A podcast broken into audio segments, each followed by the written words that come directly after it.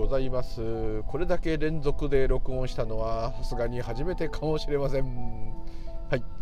というところで、えー、今日は2021年令和3年の10月最終日31日は日曜日。夕方の5時47分練馬区南大泉から東大泉になってました、えー、ここから自宅へ帰ってまいります。無竜竜でございますの前に生きとし生けるもの生きとし生けないものす。べての縁起がみな幸せでありますよーねっていうところ。で無竜竜でございます。今日もよろしくお願い申し上げます。という感じで。どういう感じだかさっぱりわかりませんけども、はい、フロントガラスが曇ってるぞ。曇ってるぞなんでかっていうとさっき雨で、えー、傘持ってなくて濡れてですね、えー、濡れた人間が乗っかって暖房つけたもんですから。窓が曇りましたがデフロスターで治るよ。はいこんな感じでございます。というとこで連続で喋り狂ってて結果も全部同じ話になってるなっていうところでまた同じ話になっちゃうんですね。多分そんな予感がいたしますが、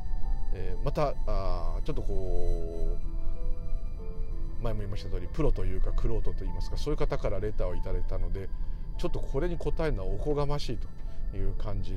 なんですけどもえー、同じスタンド FM で、え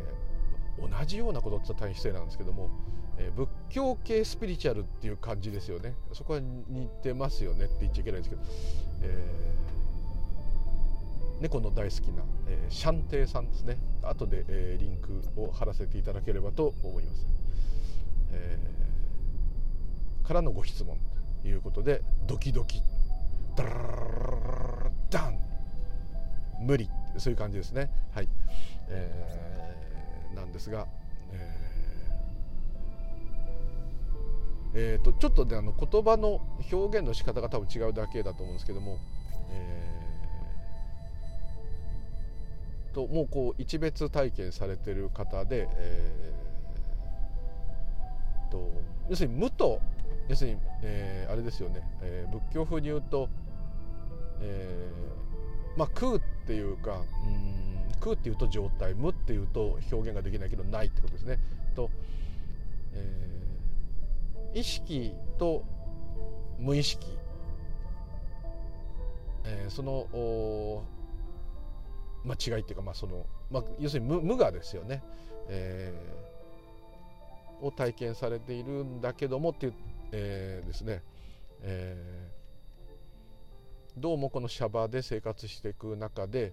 えー、そういうのは確かにもうこう見破ってるはずなのに、え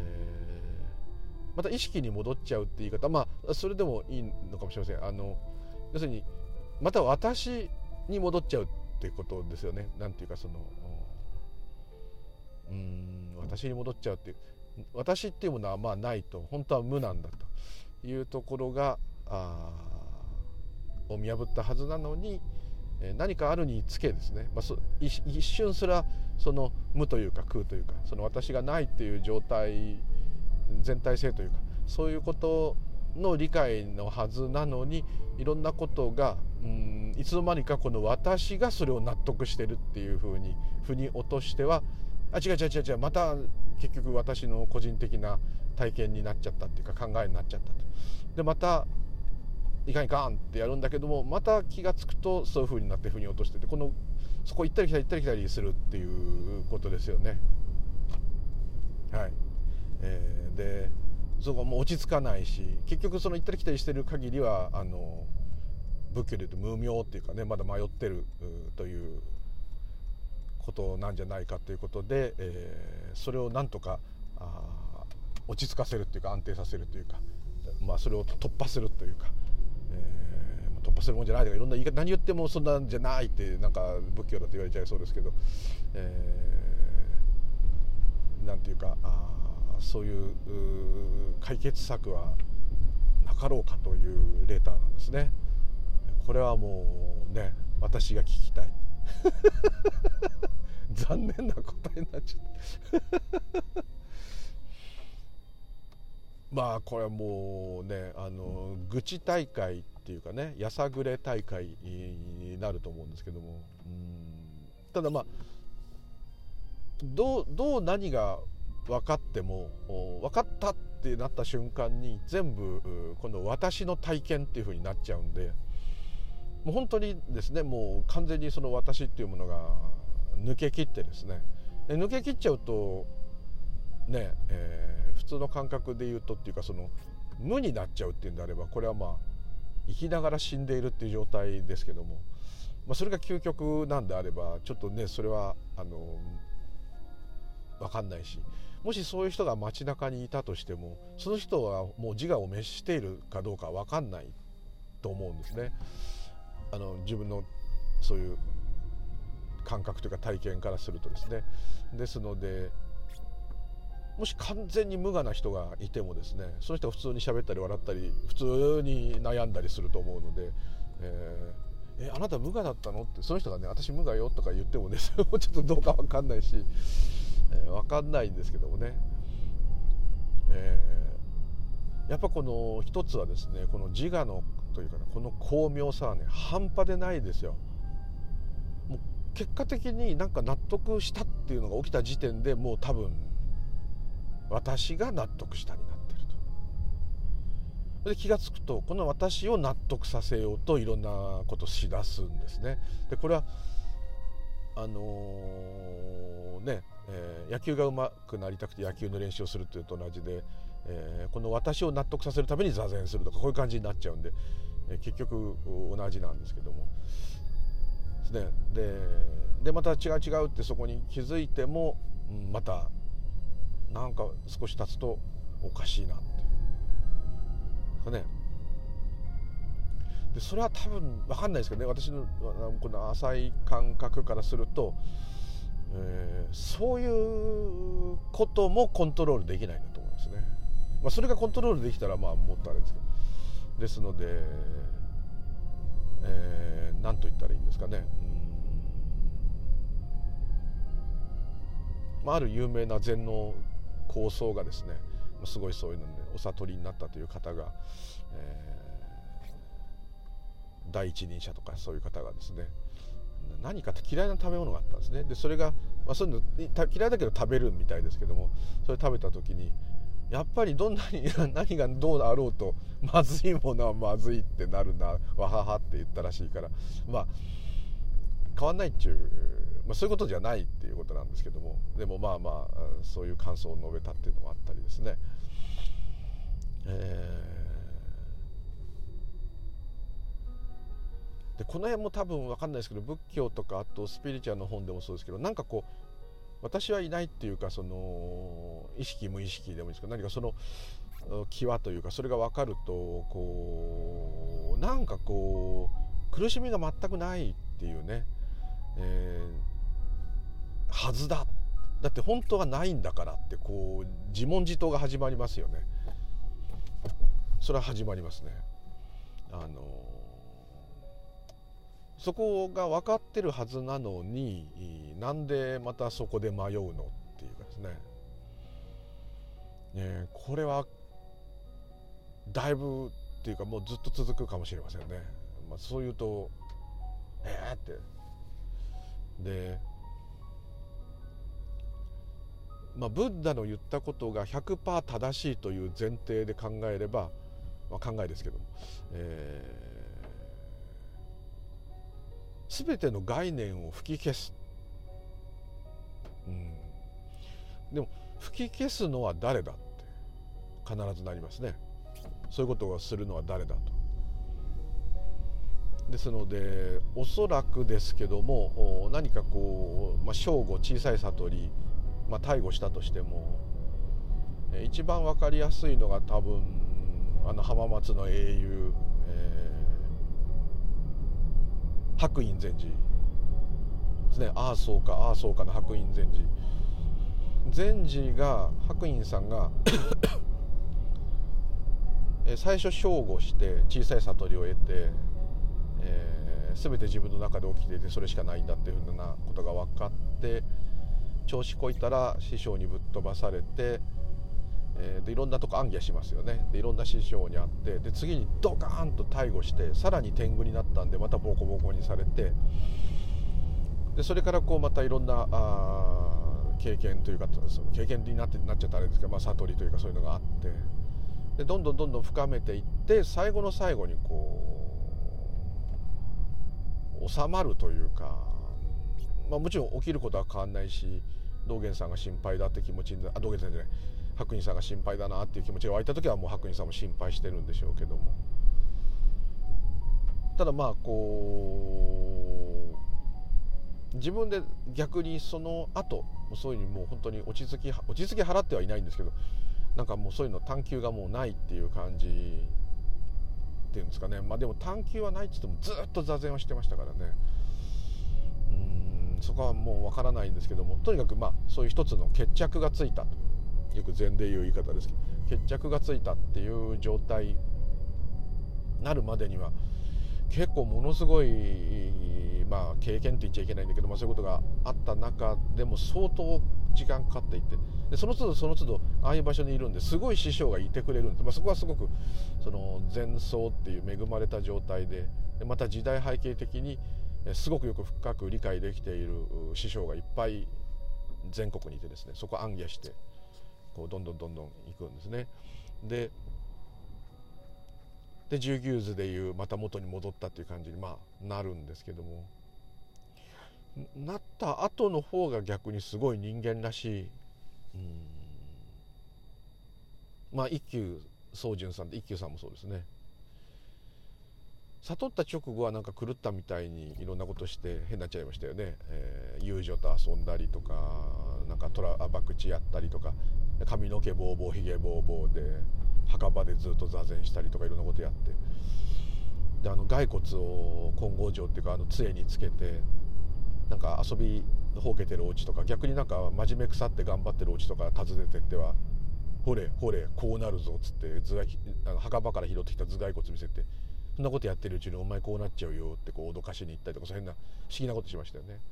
でも最後はどんどんどんどん落ち着くっていうかまあ良き禅の指導者という感じになりましたけども。うん。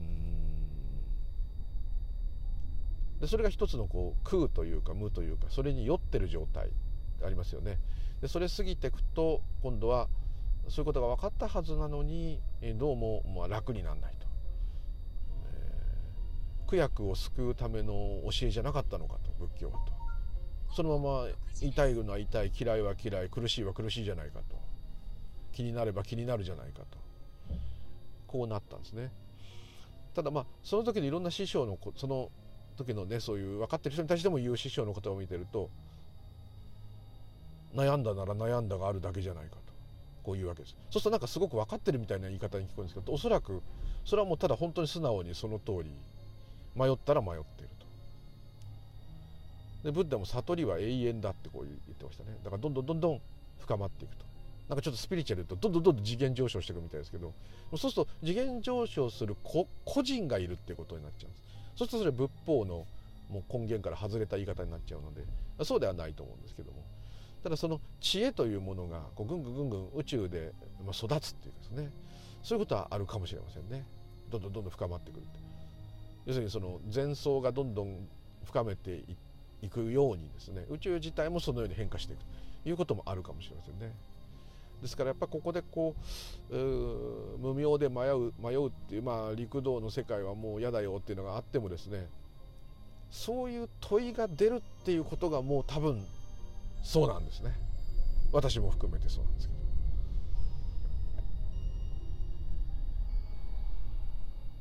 でこういう話をしてること自体私多分ね迷ってるからなんですね。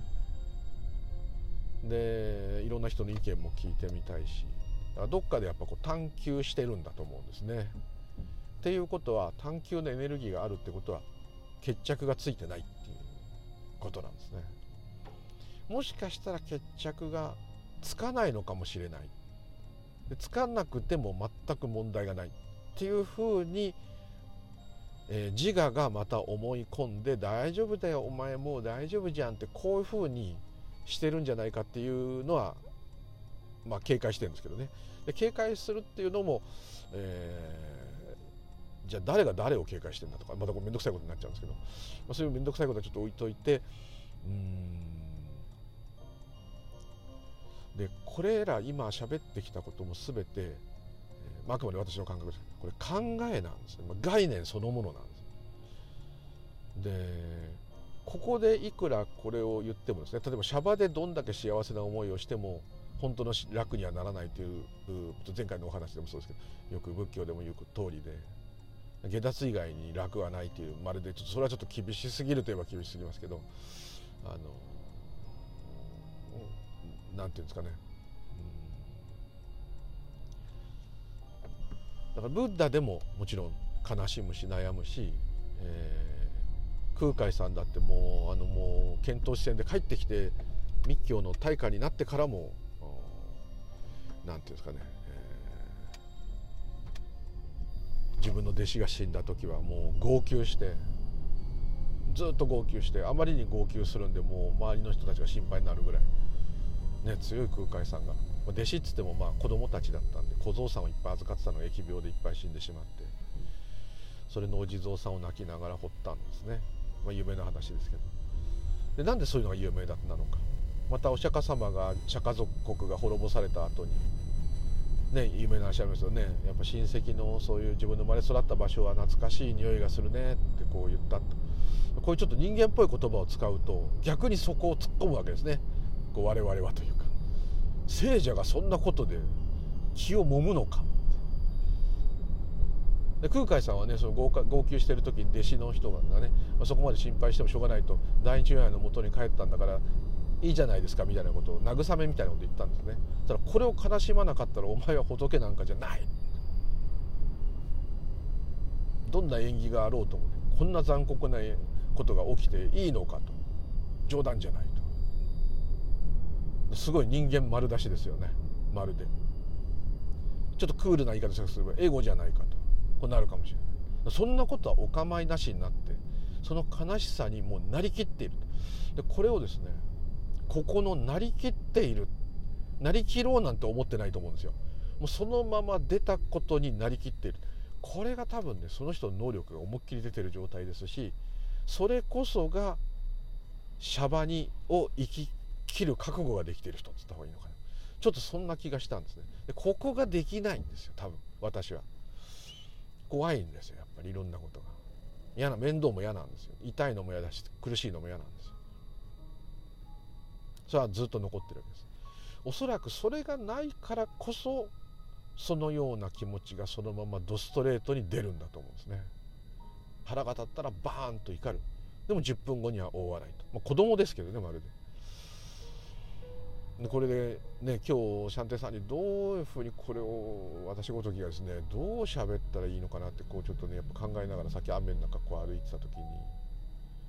あの柴犬がねえー、散歩で出てきたんです。でカッパも何も着ないで雨の中、まあ、ちゃんとさんも猫好きだからなんかそういう動物のあれはよくわかると思うんですけどあの全く何も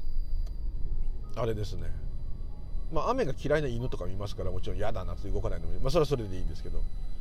で柴犬は雨でも全然構わないでずっと飼い主の顔を見てもう笑ってるわけですよ。笑いながら雨の中歩いて。飼い主さんはちょっとスマホ見ながら面倒くさそうにして歩いて。あの犬のですねドストレートな感情そのまま出してる感じ、まあ、人間はね思った通り全部出しちゃったらなんか村八分になっちゃうかもしれないけど。まあまあそういうのをわきまえるっていうのはもちろんあるんですけども、まあ、泣いていい時は泣いていいと。悲しい時は悲しんでいいと。そういうとこまでね余計な概念でいっぱいブレーキかけてると思うんですけども。それが多分ないだと思うんですね。その辺のこの何て言うんですかねドストレートなその、うん、ところその柴犬さんからちょっともらったなと思ったんですけど。もう飼い主ととにかくこの雨だろうが散歩に行けるっていうこれがもうめっちゃ楽しい。最高だって。それだけのあの顔がね人間だとできないんですよね。ああいう喜びは。絶対ね考えがついてくるんで。こうこうこうだから嬉しい。こうこうこうだから今日はこのぐらい嬉しい。こうこうこういうわけで嬉しいとかね全部ね概念が乗っかる。あれが乗っかってない。喜びそのものになりきるってね。であの犬多分やんないですけど近づいててポカーンって殴ったらですねガーって一瞬のうちに怒るかもしれないし、まあ、逃げるかもしれないもうそのままその感情。でこれがまあ畜生って言い方しちゃえばまあそうかもしれないけども。これが例えば、えー、ある意味こう立地的にとか道徳的になっている人間でかつかつですね。その状態でかつそういうふうに感情表現毎回毎回出る時その瞬間で成仏させる。この状態しかシャバでの生きる奥義はないんじゃないかなと。さ完全にもう私がいなくなってねもう目の前にその人がいて喋ってんだけどこの人の中身は完全空っぽであればですね。それはもうその人は生きながら死んでる状態ですからそれは悪いわけじゃないですよ。それが究極の下脱かもしれない。それはまあ普通で言えばちょっと無理で。いつもこの私が生きている私がそういう経験をしたってこの私がっていうのは必ずあるじゃないですか通常でこのねどんないろんな体験があってもやっぱこれがある限りはこいつと、まあ、少なくともしばらくは付き合っていかなきゃいけない。まあわかんない。もう明日死んじゃうかも今死んじゃうかもしれないですけどわかんないですけど、まあ、とりあえず付き合っていく必要があると。そうするとそうするとどうしてもやっぱこのシャバをなんとかしなきゃっていうふうにやっぱどうしてもなりますね。ただ本質的にはどういうことかっていうのは分かってるっていうのは非常にでかいと思うんですね。それが分かってると、うん、慈悲もそうですけど何て言ったらいいんですかね。それまで分からなかったことが自動的に分かるって言った方がいいんですかね。学ぶっていうよりは。でその分かったことがどういうことかってちょっと調べるためにねいろんな人の読むっていうのはもちろんあるんですけど。こうお経に書いてあるからなるほどそういうことかとか哲学書に書いてあるからそういうことかっていうことではなくってこの今あるこの感覚は何だろうかっつって調べるっていう感じであこれはこういうことなのかとかねなんかそういう理解があるじゃないですか。でこれはまあ、それでもちょっと本に書いてあることを持ってですねなんとなく自分が分かったみたいになっちゃう時ありますけどもそれでもまあまああのそういう何て言うのかな不思議な知恵があるじゃないですか。でこの謎の理解の知恵っていう部分が多分根源的な何かそういう働きのを理解できている、まあ、言葉ではうまく言えないんですけどことだと思うんですね。でそれがあればとりあえずですね、まあ、シャバで生きてていろいろ嫌なことはあるのはそのままだけどでも本来は命しかないんだと。変化しかないんだと。でそれはまた無から現れ無に消えていくと。いうことがはっきりしてればまあ、何が起きても何が何も起きてないとは言えませんけども、まあ、そういう人もいるかもしれないけど、まあ、そうはもちろん言え全く言えないんですけども少なくともこの夢の世界の夢を堂々と見てやろう。堂々と見てで何か起きたら夢なんだから大丈夫ってそういう感じじゃなくってでもどっか根底にそういう不思議な、うん、安心感っていうか。でしかもこれ自分でやってないわけいないんですから自分でやってるわけじゃないんですから。迷うのも自分でやってないんです極論で言えば。もうシャンテイさんだからそういう言い方しちゃいますけど。あのですね。だからこれはまああのなんて言ったらいいんですかね。うんうまく言えないんだけどうんまあやっぱりいつもの言い方で言うと、まあ、面倒だけどしょうがないっていう感じで引き受けるしかないですねこれを。で自分が宇宙そのものなんまあ、そこオーバーに言わなくても、まあ、命そのものなんだということですから、えー、全てに対してもやっぱりその私はいないとしてもですね私がいないからこそ全てなんだから全てとしての責任があってこのようにいるわけ責任っていうのは個人にある責任っていうのはなくて、まあ、理由と言ってもいいんですけどで存在してるってことに意味が全くないとしてもですねでもまあこのように現れてるってことは一つのまあ流れの中の流れそのものなんですねこの自らが。ですから、まあ、そういう視点で逃げちゃうっていうのももちろんあるんですけどどうであってもしょうがない。結局ここに私はもうそこに多分ね疲れたんですね。もうそういういろいろやるので疲れるっていうのがまあいいらしいですよ。もうほとほと飽きたと。もういいと。分かりましたと。十分ですと。勘弁してくださいこれはねなんか悪くないらしいですよ。禅でももう嫌だと。もう嫌だって言うと、もう嫌ななら座りなさいで全だと多分言われちゃうと思うんですけど、はい、嫌だね嫌だなって座ってみてって言われちゃうと思うんですけどね。まあ。本当に。頼むよっていうね感じじゃないですかね正直言うと。頼むよって誰に言っていいのかも分かんないんですけどこればっかりは。やっぱこうコントロールできないんですよね。なんかもう一人で浸っちゃってますけど。でここで、まあ、あくまで私の場合ですけどなぜかうんそのもしあもちろんシャンテンさんもそういう体感があるかもしれません。このよくわかんないし無だし虚無かもしれないけども何かわからないけどもこのすごいとんでもなくすごいですよねこの夢の世界。夢の世界というかシャバ。とんでもないんですよ。例えばこれを例えばですよもう自動車一つでもそうですけどこれを人間が作ったって思うとなんか頭のいい人とかいろんなそういう力学とか分かってる人とか設計する人とかがこう作ったって言えばそれでいいんですけどそうじゃないその視点から来るとこれは完全にもうこれも全部その宇宙だか生命の知恵がこれを作らしてるとこのもう街も全部。まあ悪いので言えば戦争でもそうかもしれない。でそうなるとでしかもそれそのものじゃないですか全てのものが自分も含めて。でそうなると、まあ、いい悪いは分かんないですけどとにかくすげえすげえんだって。ちょっと曖昧な。例えばよく私こう感じるパターンでこれも個人差あると思うんですけど私この雨粒とちょうど今日雨降っててラッキー。雨がこう車のフロントガラスポチポチついて流れますよね。これだけでもね結構ね感激するっていう傾向があって。結構水のこう流れていく感じ。ワイパーがパッと避けた時にさーっと横に水が流れる感じと。またつぶつぶつぶつぶ水がつくと。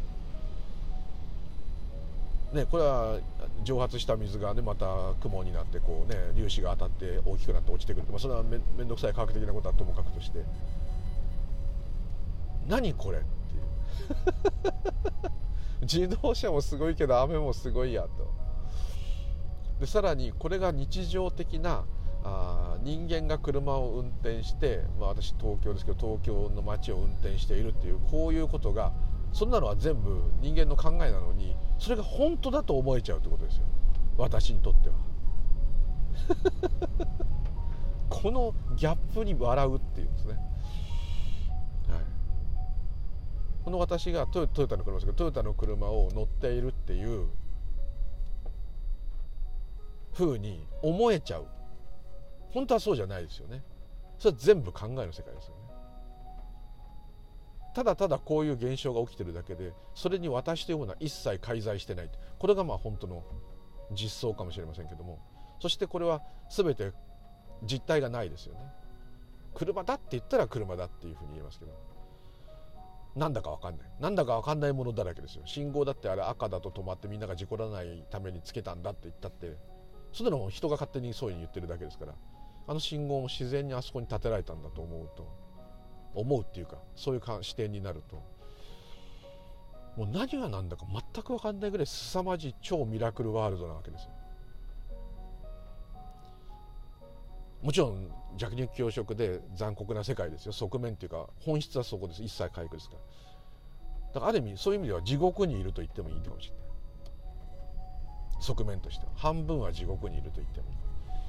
でそこばっか強調すると、ね、仏教らしくなっちゃうんでちょっとやめて。ね今見たくない。天国ばっかしみんな見たいわけですから。で幸せになろう。幸せになろうっていうのはこの私っていうのが嫌だからです私っていう虚しさが嫌だからです。っていうねそう言ってくともうね悲しい話ばっかり。でそこの虚しさから逃げられるかどうかは別としてとりあえずこの世の奇跡にまず完全に一回浸ってみるっていう。でシャンテさんもねもしかして感じるかもしれないです。私特に食べ物を、ね、執着してるせいかですよね。食べ物がこう自分で料理してもですね自分で買ってきたお弁当でも何でもいいんですけど目の前にねこう置いて食べようと思った時にうわ食べ物が現れたってこう思うんですよ。でこれは前はこんなこと当然思わなかったですそんな異常なことは。買ってきたから弁当があるに決まってんじゃんとかね。自分で作ったんだから料理が目の前にあるの当たり前じゃん。こうなるんですけども。それはレストランで注文してもですよ。目の前にご飯がある時にハッと急にこうハッとなるっていうのかな。その時ある意味ね今にいるっていうかそれまで頭の中でいっぱいこううわーんって酔っ払った状態要するに考えの世界にいるわけです。これ作ってあれやってこれ食べたらあれやってこうやってテレビ見ながらこれやってなんてこうずっとね夢の中で夢見て。でその時にハッと食べ物が現れた時に我に返るっていうかあ目の前に食べ物が現れたって。こうなんか思うその瞬間がぶつ切りになるっていう。そうすると自分でお金払って買ったものでもあるしもしくは自分が作ったりかみ、まあ、さんが作ったかもしれない、まあ、作ったものかもしれないけどもとりあえずこういうものが目の前に現れるっていうのが縁として起きてるわけです。そうするとそこにねやっぱ感謝が湧いてくる。ありがとうございます。自分で買ってんのにですよ。もちろんレストランで運んできてもらった時に運んでくれた人とかコックさんとかに「あどうもありがとうございます」ってもちろんそれはあるんですけどもそれ以外にそれがこう今縁として目の前に現れて私の前命をつなげる続けさせてくれるっていうか分かんないですよ。それで食べ過ぎで病気になっちゃうかもしれないけど。でもまあとにかくまあそういう栄養が目の前に現れてしかもそれいろんな生き物の集大成じゃないですか。そこまで細かく分析しなくてもとりあえずあれ？食べ物が来た。その時なんとなくちょっとこう本当にね、まあ、言い方仏教徒として言い方おかしいですけど神様が「はいどうぞ」オーバーに言うと。そういうちょっとこう感激っていうかすごいじゃんって。で食べたらうまかったりしたらもうなおのこと。こんなこと起きていいのって思うんですよ。不思議なんです自分で買ってんのに本当天からの授かり物。縁から起きた縁起の世界。もちろん嫌なことが起きたらあこういうのもあるよねってことになりますけど それはありますけどどうしてこういうこと演技するかなとかね思いますけど。でも結局その自分で無意識にそういうふうに言ってる言葉っていうのはそれは全部自我の納得ではあるんですけども他力なんですよ。自分は別に浄土真宗詳しくないですけどもどっかで他力しかないっていうことがもうこう潜在意識なのか荒屋敷なのかそれ知らないですけどどっかにね何かこうぐさって自力は本当はないっていうのがねどっかで了解されてるんです。そうすると今度は、ね、それはまた不安なんですよ。自力がないってことはコントロールできないってことはどうすることもできないっていう意味も含むわけです。その視点になったら怖いんです。だって怖いじゃないですか。でもどっかでどうあろうとも大丈夫っていうねこの謎のこれはね分かんないんですけどでも大丈夫じゃないんですよ。大丈夫じゃない。そう自分で言って大丈夫じゃないって言ってる自分と大丈夫だって言ってる自分とこう言い合いになるんですね。でこの言い合いをしてるちょっとオカルトみたいな話なんですけど言い合いをしてる私どっちも私だと思うんですけどもこの別人格とは言わない同じ人格なんですけどたまにしか出てこないんですけどこの人はどうも人ではないんですけどそっちの視点でものを言ってるまあ、ちょっとおかしい。私が生きているってこと通常のいつもの僕って私っていうこの感覚と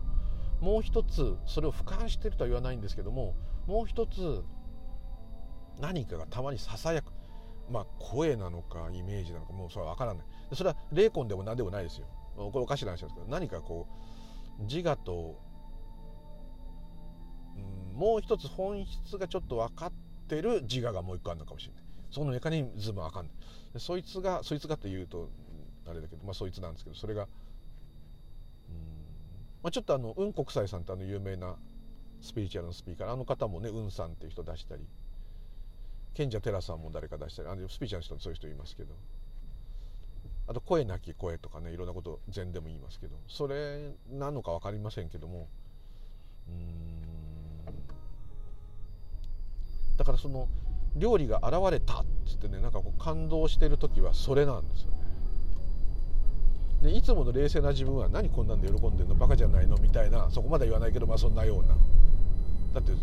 お弁当買ってきたんだからあるに決まってんじゃんとかこういうふうにずっと言ってるわけです。だけどそれが本当はいつもなのにそっちじゃない方にシフトシフトって言わないのまあ同時にいるって言って。るでもう一人の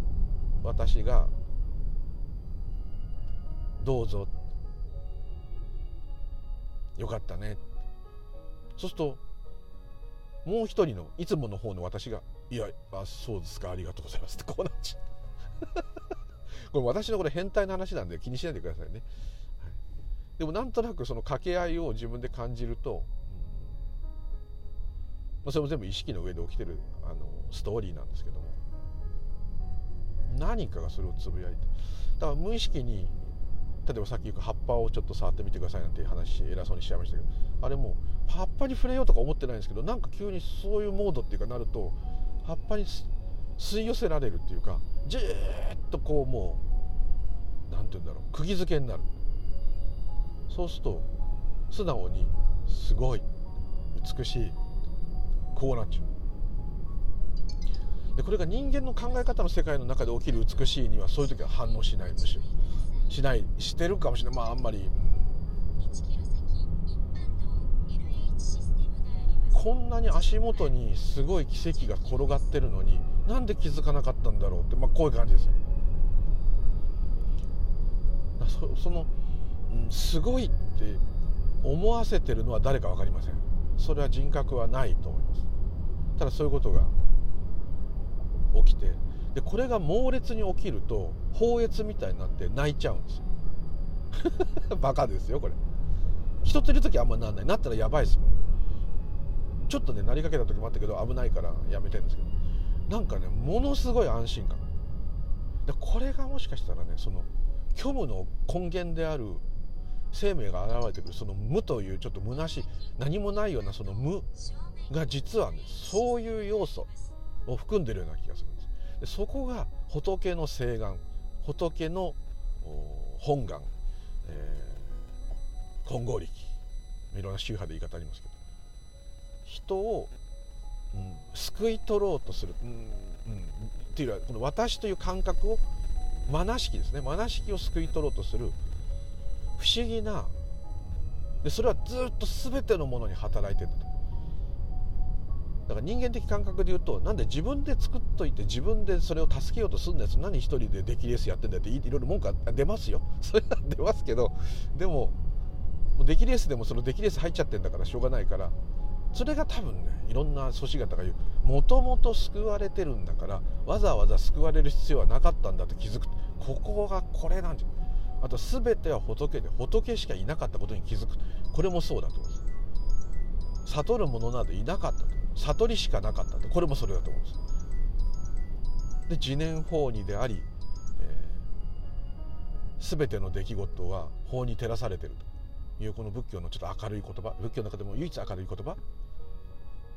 マンボウに称せられてるこの辺の美しい言葉はここなんじゃない、まあ、シャバのちょっとした喜びですけどね。もう辛いのは辛いんですよ。だって地獄の側面がありますから。だけども天国の側面もある。天国って言い方は天の世界って言ってまあ、極楽はもう一個それらを超越してるはず。あると思うんですね。だそれがなんか少しこうねこのシャバの六道陸道を迷ってもうガキ畜生地獄になったり天になる時もあればとこれ一体適してしてるこの、まあ、ある意味それが輪廻かもしれないその輪廻してるようなものに対してこう一つの救いの糸っていうか雲の糸じゃないけど。でそれは絶えずそこら中にあっていつもそれは公であらわなんです。隠されてない。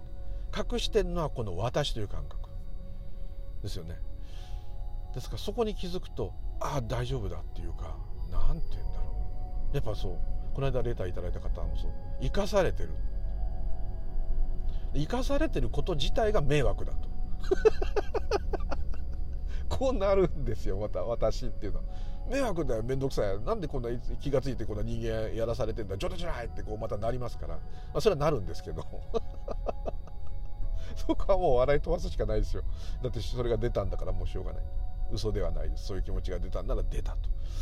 それまでですけど。その逆もあるわけでまさに陰陽道ですね。陰と陽っていう感じでもういやらしい設計になってますねこれ、はい、ただまあ考えと、うん、いろんなこういう仏教のこと悟りのこととかスピリチュアルのことでもそれにガーっていくとその考えに完全に酔っ払っちゃって泥酔しちゃうんですね。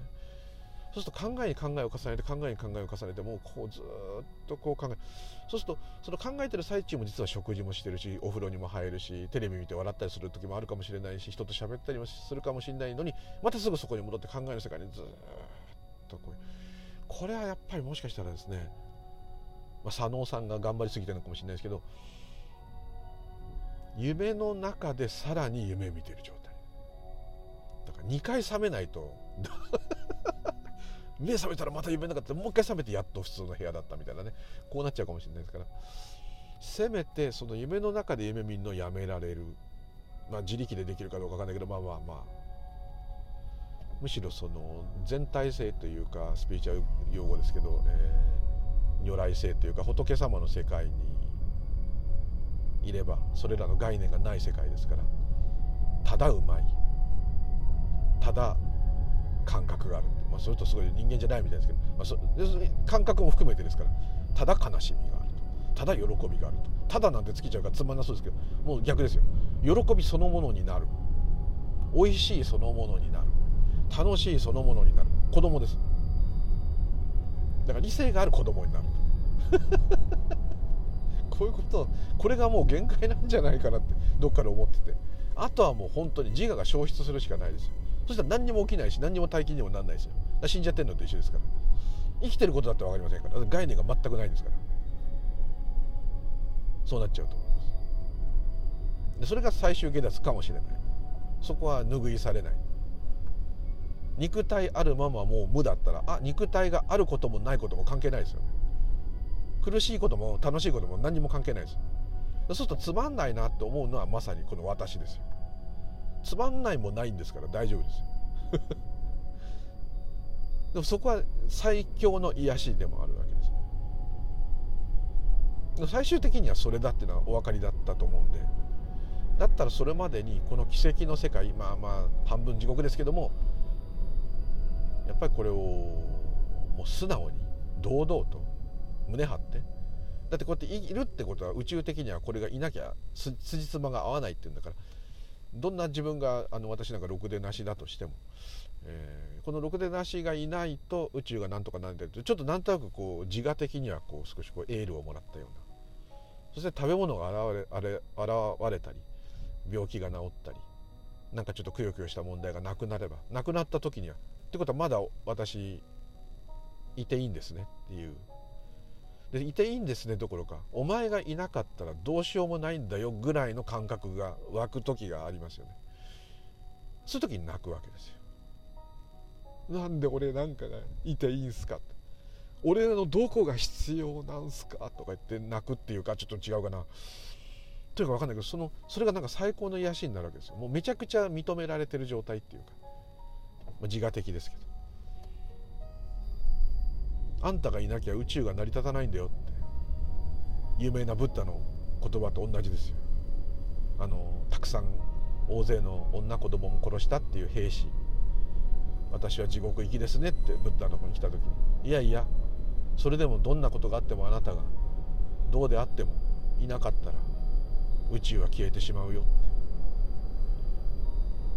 はい。だからその大勢の人を殺してきた兵士はどれだけ心が安らかになったこれも全体性の言葉です。でこれをまた間違って取ると人殺ししていいんだになっちゃうだそういうことじゃないんですよ。ダメな人間になっていいんだって。そういうことじゃないんだよ。でも全ての人は頑張ってなないように見えてもそれで頑張ってるはずなんですね。植物と同じように動物と同じように、まあ、怠けていようと怠けていなかろうとそれがその人の100%だと。それしかないんだと。宇宙は言ってくれる。そこがやっぱり癒しですよ。それがあるからそこからも全部また私の物語ですけど本当はそうなんだからまあ多少辛くてもしゃあないなと。少しでもですね。その応援になる。これはもう全部ね私のストーリーでかもしれないけどそういう感覚はおそらく禅だろうが密教だろうが、あの湧いた方はいっぱいいると思いますよ。そうじゃないとこの大日如来からいただいたこの体この体あるうちに幸せにならずしていつなるのかと。この人間という状態この稀類まれなるこの状態を生かさなくてどうするんだと、ね、仏教の最初のあの開教芸ご存知かもしれないですけど「無常人人未妙法百千万号南遭遇画根検問特十字願言如来真実義」ここですよね。多くの宗派が最初に唱え一番最初に言いますよね。人心受け方し今すでに受けた。要するにもう人間になることも珍しいなったと。そこで仏法に出会うのはもっと珍しい。出会ったと。ね。でこの状態で、まあ、ちょっと仏教寄りの話になっちゃう、まあ、これがキリスト教でも何でもいいかもしれませんけど私とは何だろうっていう疑問が湧いたと。この世界とは何だろうと。そういうことが起きたっていうことはもうそれに付き従う以外何かすることがこのシャバでありまっかって。ならば私はもう全力でそこへもう突進しますと。なりきりますと。いう宣言をしてからいろんなお経を上げてきますよね。あれすごい好きな言葉で。もうちょっと宗教的でもありますけど。なんかちょっとこうエールっていうか行者に対してエールを送ってるっていうか。大丈夫だついてこいって。お前はもう奇跡中の奇跡が今起きてるんだから。その本質を知って本当の父母のもとへ帰れと。